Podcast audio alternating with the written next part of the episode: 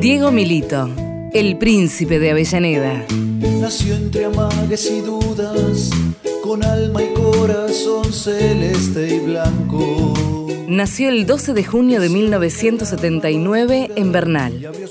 Pero la pelota rodó por primera vez en Avellaneda, en su casa, Racing Club. Llegó a los 9 a la academia y debutó 11 años después, un 11 de diciembre frente a Unión de Santa Fe di todo lo que tenía. Creo que ya no le puedo dar más cosas a este grupo, al club. He dado todo y bueno. Luego de 17 años de una carrera brillante, Diego Milito decidió retirarse con más de 250 goles a cuestas. Creo que he hecho una muy linda carrera, me quedo con eso y seguramente con todo el cariño de la gente de Racing, que es lo que más me emociona.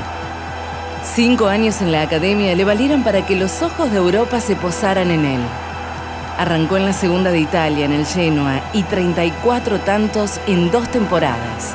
Pasó luego al Zaragoza de España por tres años. Allí infló 61 redes.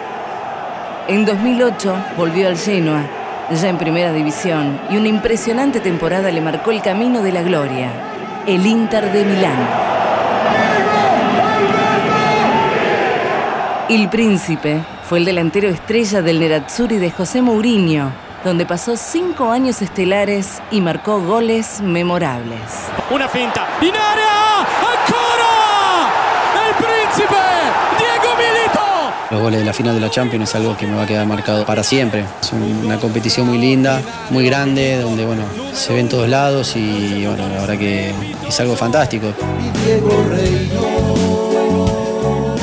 Con el Inter, Diego Milito gritó 75 veces y ganó 5 torneos nacionales, un Mundial de Clubes y especialmente la Liga de Campeones en 2010, donde convirtió dos goles y alzó el trofeo al mejor jugador continental. Sin embargo, no alcanzó para llenar la única cuenta pendiente del eterno hincha de Racing. Me hubiese gustado tal vez jugar un poco más en la selección. Si bien estuve mucho, he estado en dos Copas América, en un Mundial, me queda esa espina de no haber tenido tanta continuidad. Entiendo perfectamente, sobre todo en nuestra selección, que siempre hemos contado con grandes delanteros y siempre ha sido difícil poder ganar su lugar, ¿no? Para la Celeste y Blanca, Diego Milito jugó dos encuentros en la Copa Mundial de 2010, disputada en Sudáfrica, y otros dos en 2007, en la Copa América de Venezuela.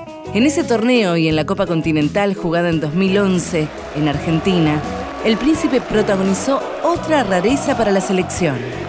Compartió el plantel con su hermano Gabriel.